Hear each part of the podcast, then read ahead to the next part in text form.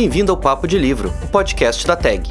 Aqui você vai ouvir sobre as obras enviadas pelo clube e aprofundar ainda mais as suas leituras, sempre com a presença de convidados mais do que especiais. Prontos para trocar dois dedos de prosa? Olá, bem-vindo ao Papo de Livro, podcast da TAG. Eu sou Fernanda Grabowska, editora e anfitriã do programa. Hoje falamos de tag inéditos. Pode não parecer, mas a decisão de publicar Os Sonhadores em abril foi completamente acidental. O livro sobre a doença de sono que assola uma pequena cidade universitária dos Estados Unidos nos pegou em cheio durante a pandemia do novo coronavírus.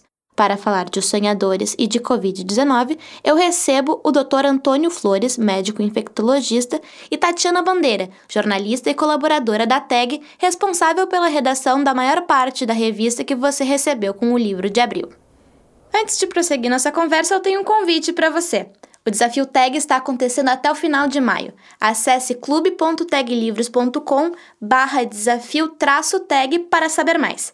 Para quem já está ligado no portal, a palavra-chave para quem nos acompanha aqui no Papo de Livro é hashtag ligado na tag. Eu queria começar reiterando que a escolha desse livro para o mês de abril foi uma completa coincidência. Dito isso e com isso em conta, queria saber o que vocês acharam dessa obra.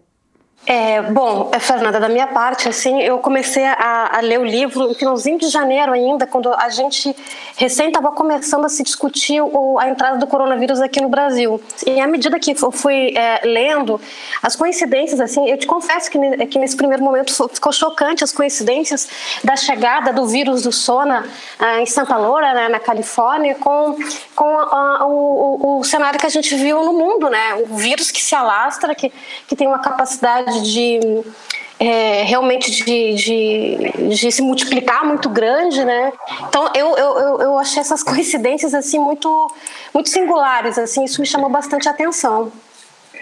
Então a minha impressão também foi bastante parecida com, com a da Tatiana, porque a gente começa a ler o livro e a gente vai de cara percebendo as coincidências com o momento atual, né? Eu li o livro, enfim, nessas últimas duas semanas, então, uh, diferente da Tatiana, várias coisas já tinham acontecido e é claro que a gente vai traçando paralelos com as coisas que já aconteceram, com as coisas que estão acontecendo agora. E, de fato, ele é um livro extremamente interessante porque a ideia dela é justamente criar um cenário distópico de uma epidemia, e essa epidemia é o pano de fundo para para os sentimentos e para as vivências das pessoas, mas de repente a gente se encontra vivendo uma situação que é extremamente parecida, né? Quase como se a história dela tivesse sido uma previsão do que está acontecendo agora. É, doutora Antônia, eu gostaria que você falasse um pouco com a gente a respeito justamente disso, das diferenças e das similaridades da pandemia desse novo coronavírus em relação à epidemia do sono em Santa Loura. Bom, então, para começar falando disso, eu quero assim, chamar atenção, que foi o que me chamou atenção, pelo uh, o estudo que, que ela fez para criar essa história. Eu acho que uh, é uma história muito bem uh, desenvolvida do ponto de vista uh, científico de saúde pública. Vê, a gente vê que tem um, um estudo dela de definir as coisas, definir os conceitos, né? Eu acho que ela fala, por exemplo, do crescimento dos casos, então existe uma, uma descrição disso, ela fala uh, de como as pessoas vão percebendo sintomas, né? Como é que se vão definindo os casos, ela fala da do rastreamento dos contatos. Ela fala também, chega no ponto do cordão sanitário, né? Que hoje a gente não está falando isso, mas a gente fala justamente do distanciamento social, a gente fala do lockdown de alguns lugares, né? Então, assim. Um, o estudo que ela fez para dar esse pano de fundo é, é muitíssimo interessante e é muitíssimo bom, né? Então, Uh, eu até recomendaria essa história para algumas pessoas que querem entender esses conceitos de investigação de epidemia, de doenças emergentes, é bastante interessante. Uh, quais são as diferenças, assim, se a gente fosse traçar um paralelo entre o coronavírus e a doença do sono, né? A doença do sono é claramente uma doença neuro, uh, neurológica, uma doença fictícia, né? Ela criou essa doença, é uma doença neurológica que faz as pessoas dormirem, estarem em sonho profundo e sonharem, né? Que é, assim, uh, do ponto de vista literário, é muito interessante ela depois criar uma história em cima disso. Mas, enfim, uh, o coronavírus é uma doença respiratória, né, que vai afetar basicamente os, uh, o sistema respiratório. A gente sabe, a gente está conhecendo o coronavírus também, assim como no livro eles estão conhecendo o vírus mas a gente sabe que o coronavírus tem um efeito sistêmico, mas é basicamente um vírus uh, respiratório, né?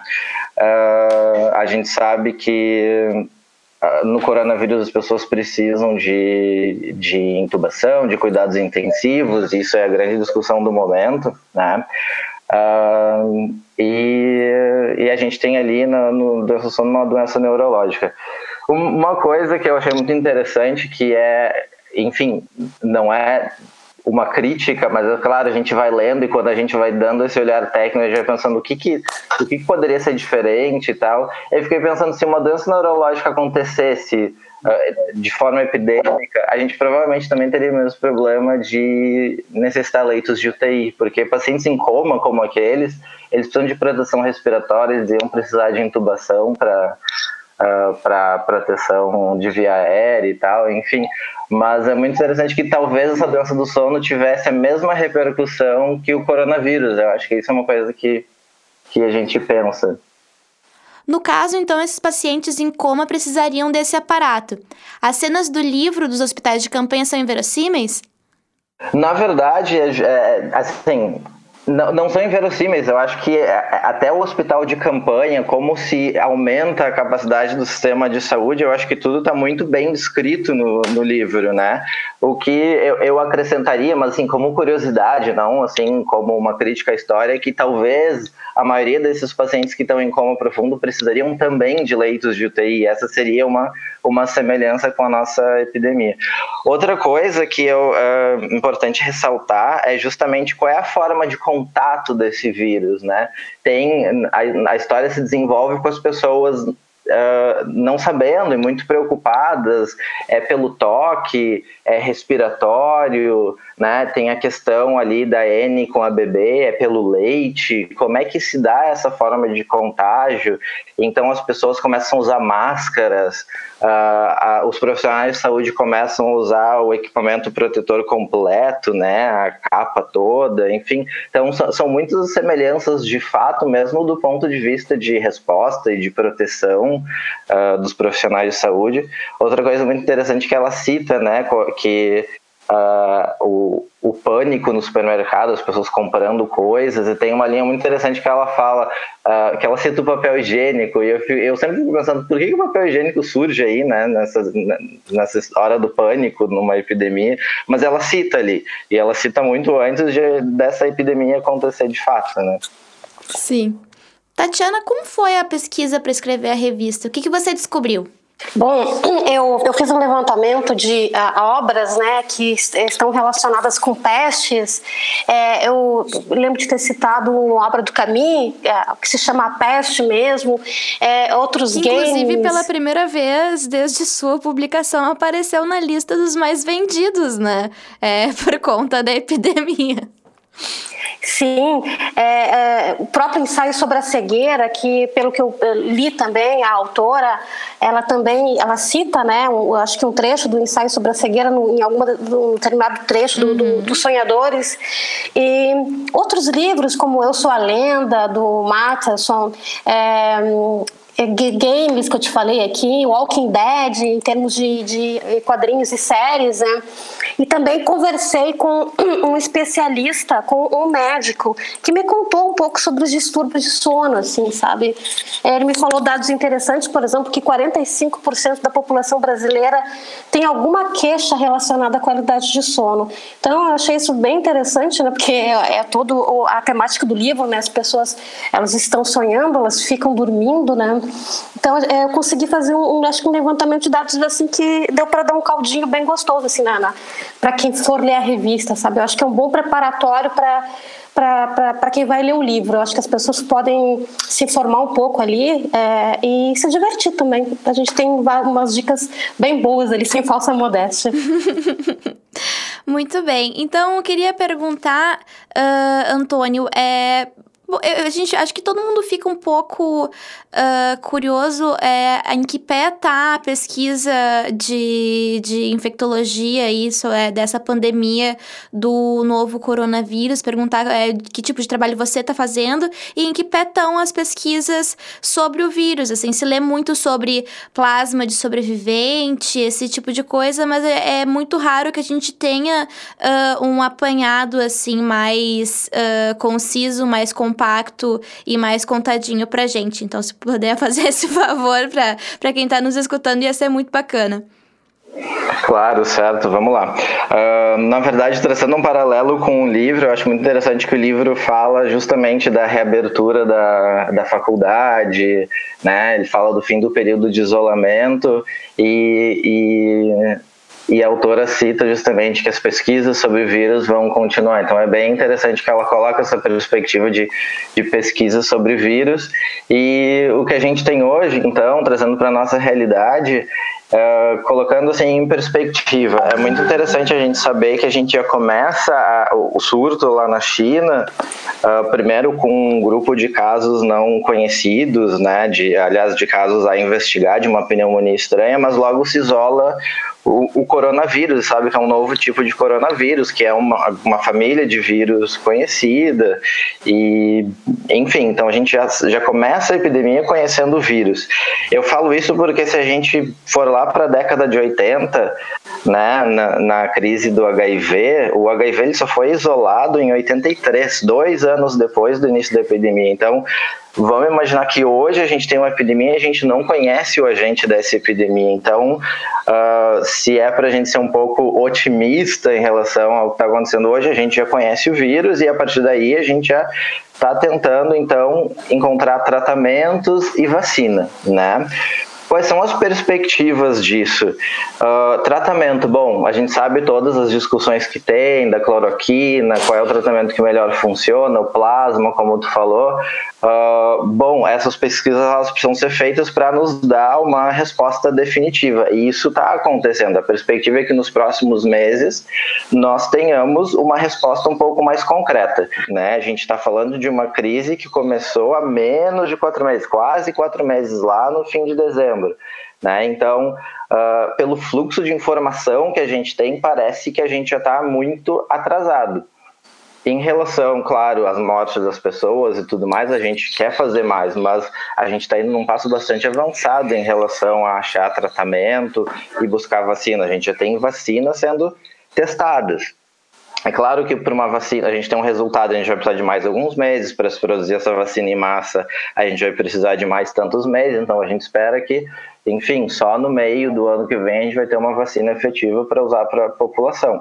O fato é que essas pesquisas elas estão acontecendo, né? A gente tem a vantagem de que esse é um agente conhecido, então a gente não parte lá do início, que é tentar descobrir qual é o agente dessa epidemia, como foi nos anos 80, e já existe todo um trabalho então uh, com plasma, com medicações e a busca dessa vacina. Porque essas intervenções, elas são importantes para a gente sair dessa, dessa atmosfera de isolamento, de distanciamento. E voltando para o livro, eu acho muito interessante que ela justamente não foca nas intervenções biomédicas, justamente para poder falar um pouco de como as pessoas lidam com essa incerteza, como as pessoas vivem as suas vidas no meio dessa incerteza, e isso é justamente o que a gente está vivendo agora, né? É, é muito pensar uh, em é, ao que a gente se e onde a gente se segura, né? Porque acho que ao lado da clorofina, a clorofina, muito bom, é, da cloroquina, uh, tem, tem esse estudo do, da Remdesivir, né? Que diz que estão tá despontando como uma, uma esperança ali é, de tratamento, só que nos, nos testes clínicos as pessoas preferem ignorar e ir direto para cloroquina, que é uma coisa que tu pode comprar, sei lá, na, na farmácia. Então, é, a permissão para ser feito esse tipo de teste, ela tá sendo difícil de conseguir, né? Porque a pessoa ali, entre, entre, entre receber uma droga que ela não sabe uh, que, que se funciona ou se não funciona, receber o placebo e ignorar a possibilidade de um estudo e tomar a cloroquina, ela se vale mais da questão da cloroquina, né? Isso está sendo bem, uh, bem interessante de, de ver, né? Exatamente, porque é isso, a cloroquina, enfim, ela surgiu, ela, ela chegou na mídia muito rápido, ela está facilmente disponível, né? Então ela é uma medicação que já é amplamente usada. As outras medicações elas são, elas já foram testadas em outros surtos do Ebola, então elas são medicações relativamente novas. Então é claro que a, a, gente tem esse anseio de achar uma resposta e a gente quer usar algo que está à mão e que a gente e que vai nos dar essa sensação de resolução, né? É importante lembrar que, que essas medicações que tu citaste, elas já foram usadas, como eu disse, no, no Ebola, elas já foram estudadas. Muitas medicações são sempre testadas, elas vão desde a simulação computacional para ver a molécula até os testes clínicos. Então, muitas medicações são testadas sempre em vários surtos, só que a grande maioria delas uh, vai ser descartada vai ser descartada, né? Então isso é importante a gente a gente lembrar, lembrar também, assim, eu, eu, gosto de traçar esse paralelo com, com a crise do HIV, com a epidemia do HIV, porque, enfim, ela aconteceu, já tem uma história mais consolidada. O próprio AZT, que foi a primeira medicação, também era uma medicação que tinha sido testada para o câncer, e daí lá em 87 eles acham, eles descobrem que ela é efetiva contra o HIV e ela, enfim, é usada até hoje. Uh, então, a gente está nesse período de muita incerteza, existem muitos testes, as pessoas elas vão se apegar a coisas que, que vão dar uma resolução, que vão trazer uma segurança, e isso faz parte desse processo, o processo do fluxo de informação e o, o, fluxo exacerbado de informação que pode gerar desinformação, que está bem documentado também no livro, na história, né? Eu acho que isso é uma coisa sempre muito importante quando a gente lida com, com um surto, com uma epidemia, a gente tem que esperar esse fluxo de informação. Eu acho que o que a gente tem especificamente hoje, 2020, é a rapidez da informação. Então, assim como a gente consegue acelerar pesquisa e a troca de informação entre pesquisadores e cientistas, a gente também tem um risco um pouco maior de criar desinformação. É, isso, isso, é, isso, é, isso é bem, bem verdade. Bom, e eu, Tati, eu e você ali na condição, na condição de jornalistas, eu acho que a gente tem uh, como ali quase um traço de temperamento intrínseco isso de observar muito quem nos rodeia, né? Eu tenho Sim. a impressão de que as pessoas levaram a doença do livro mais a sério do que a maior dos seres humanos que nos rodeiam levaram a pandemia de Covid. Eu queria perguntar para você se isso se confirma. Sim, eu acredito que sim, eu também tenho essa mesma sensação que você. E o que me, me, me, me chamou atenção na história foi a maneira como as pessoas encararam seus medos, assim, sabe? É, os medos em geral, mas sobretudo o medo da pandemia, né? Como o pai da, das narradoras, as meninas, a Sara e a Lib, né, que trabalha na, na, na, na universidade, é, trancando elas em casa, ele tendo aquela paranoia toda, é, com, pra, é, colocar máscaras, enfim. Tem uma cena que eu lembro bastante, que acho que foi logo no começo, quando ele, ele identificou a, a peste, né? Que ele chega em casa, ele to, toma um banho de mangueira ainda no pátio, sabe? Que é uma coisa mais ou menos como a gente vê hoje. A gente chega em casa, é, tem a orientação, por exemplo, de se desfazer da roupa, já ir tomar um banho também, colocar isso no saco. E o casal de professores também, com a nenê pequena, que eles ficam paranoicos com a história do leite também. Então, essa questão do medo, assim, eu achei bem interessante, sabe? Como as pessoas, os personagens lidaram com isso. E eu acredito que, pelo que a gente tem visto aí nas notícias, né, Fernanda, é uma pena que o isolamento não tenha, não esteja sendo seguido, né, como, como se deve, pelo menos na minha opinião. Então, realmente, os personagens, acho que no livro eles levaram mais a sério mesmo do que aparentemente aqui no Brasil a gente está levando, né? Posso fazer um complemento disso? Claro, por favor. Uh, é interessante que no livro eles citam alguns personagens que inicialmente eles negam, né? Eles falam disso como uma farsa. Tem uma passagem do livro que eles falam de uma hashtag que é hashtag farsa Santa Laura, como né? Tem um movimento de negação, né? E é interessante que eu, eu sempre gosto de ver o contexto também dos autores e por que, que eles, eles escreveram essas histórias. Eu ouvi uma entrevista com a autora e ela fala que justamente ela queria imaginar se isso acontecesse uh, durante um governo do Trump. Enfim, de fato aconteceu. Então, esse negacionismo das pessoas também está ali. Eu achei muito interessante ela colocar isso. Eu acho que, às vezes, alguns personagens, eles representam grupos de pessoas, né? Então, tem o, tem o personagem, esse, o, o Thomas, que é o zelador, que tem todo o cuidado, o zelo excessivo com as filhas, tem um pouco de paranoia, um medo adicional, mas que no fim ele estocou comida e tudo mais, ele estava preparado. Tem as pessoas que vão negar isso como uh, uma farsa, tem as pessoas que vão dizer que é tudo uma armação da indústria farmacêutica. Então, assim, ela trouxe elementos de realidade que estão sempre presentes em crises como essa. É isso, é, isso é, isso é bem interessante. Essa questão dos grupos eu não tinha pensado a respeito, mas ela consegue fazer ali um panorama dessa sociedade negacionista e seus luminares a partir desses, desses grupos. Mas agora passando a uma questão, uh, uma, uma, questão da, dos personagens da história, eu queria saber o que, que vocês acharam do personagem Matthew. Eu vou ler uma passagem do livro que acho que para mim ela é bem uh, emblemática e depois fazer um um questionamento, tá? Atenção. Duas vidas valem sempre mais do que uma, diz ele. Não importa se você me conhece. Acontece que eu não te conheço, diz ela. Ele consegue ser tão frio às vezes. Eu acho que você está dizendo que você não me salvaria? Viu? Diz ele. É por isso que eu acho que o amor é antiético. Eu não acredito nisso. É um choque se lembrar que ela só o conhece há algumas semanas. Há uma sensação de que o chão está se dissolvendo. Ela dá mais exemplos, mas ele parou de ouvir. Pelo menos está escuro dentro dessa pequena barraca. Ele não consegue ver as lágrimas dela. Mas elas estão despencando com força e em profusão. Ela não consegue esconder por muito tempo. Talvez ela não o conheça realmente, esse rapaz que nesse momento não faz a menor menção de consolá-la, mesmo agora quando ela começa a chorar e soluçar. É disso que estou falando, diz ele. Você está muito apegada. Então, as ações de Matthew, elas são heróicas e altruístas ou frias e egoístas? Ou uma combinação disso tudo?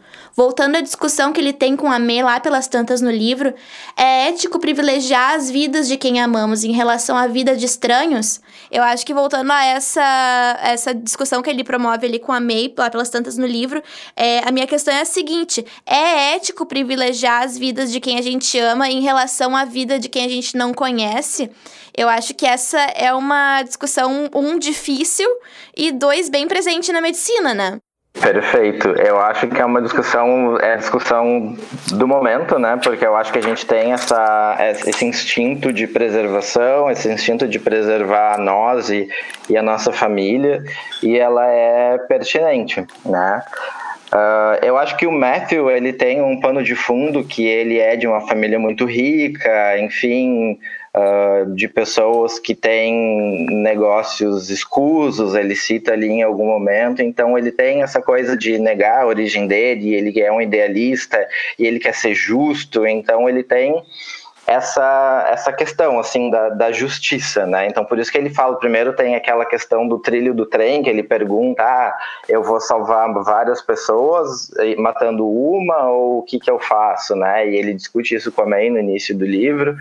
Uh, então ele tem, eu acho que ele tem essa obsessão pela justiça e eu acho que nesse momento, por exemplo, que a gente está enfrentando sistemas de saúde colapsando, infelizmente agora em Manaus, a gente está vendo isso, a gente chega nesse dilema, né? Quem que a gente salva? A gente tem que lembrar que a gente teve Itália, a gente tem os casos também da, da Espanha, que vão fazer a gente decidir, né? Decidir quem, quem vai para o ventilador, quem vai ter o suporte.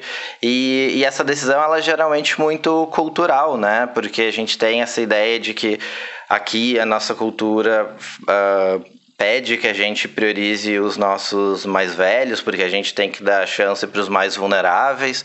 Uh, em contrapartida, a gente tem protocolos europeus ali no, no, Reino Unido, nos países escandinavos, que eles têm uma outra cultura em relação à morte, que é um pouco mais pragmática, que estão priorizando justamente as pessoas mais jovens, porque tem mais chance de sobreviver. Tem a questão também que muitos idosos eles estão já assinando os seus documentos de diretiva de vida, dizendo que eles abrem mão do suporte de vida. Então, Enfim, é uma coisa muito cultural. E essas questões éticas, elas se apresentam nesse momento, né?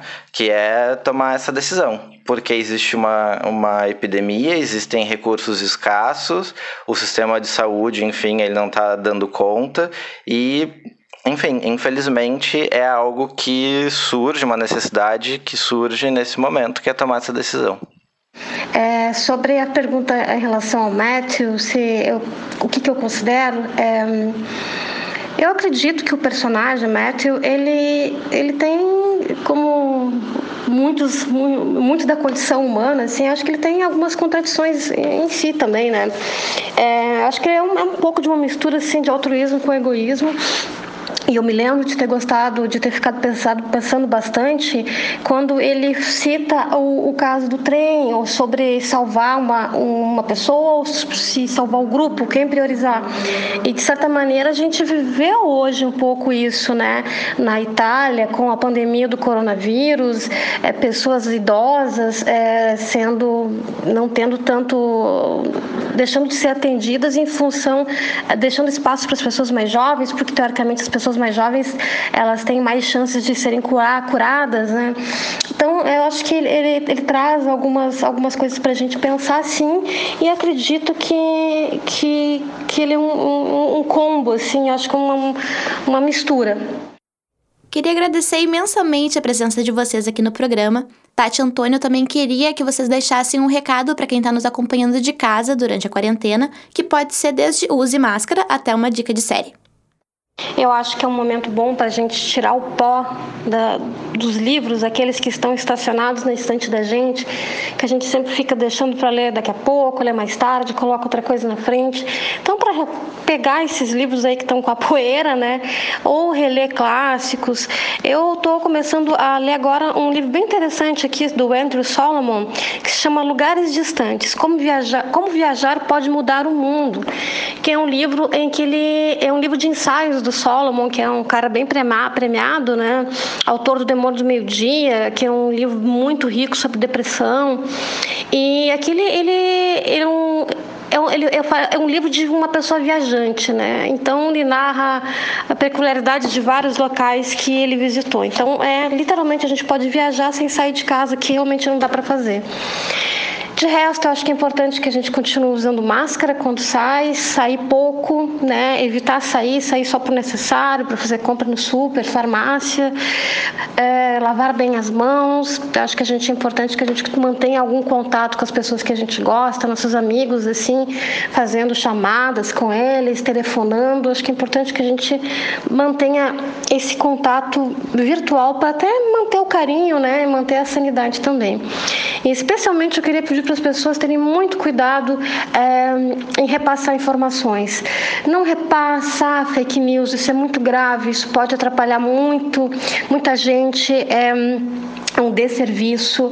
É, são, a gente tem que lembrar que fake news é mentira, então a gente tem que sempre duvidar daquele, é, daquela mensagem que chega via WhatsApp e confiar mais nos, nos veículos de imprensa tradicionais, é, que que são os mais qualificados para a gente é, se informar. Então, não espalhemos fake news.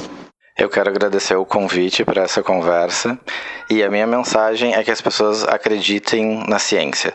A ciência é a forma com a qual a gente vai sair dessa epidemia. A ciência nos tirou de outras epidemias, de outros problemas de saúde pública. Então, confiem na ciência, não disseminem fake news, não acreditem em soluções milagrosas, nem curas milagrosas. Enfim, acreditem na ciência. E uma dica para quem está interessado uh, pra, em entender mais o que está acontecendo: o Netflix tem uma série chamada Explicando e tem um um episódio fa falando sobre a próxima epidemia. É um episódio mais antigo, mas é muito interessante para entender como que essa epidemia atual já estava sendo pensada no passado. Papo de Livro vai ficando por aqui. A gente volta mês que vem com mais tag inéditos. A produção desse episódio foi de Laura Viola e Luísa Santini. A edição e a mixagem são de Rafael Rodrigues da Sonora Cultural. Cuide-se bem e até a próxima!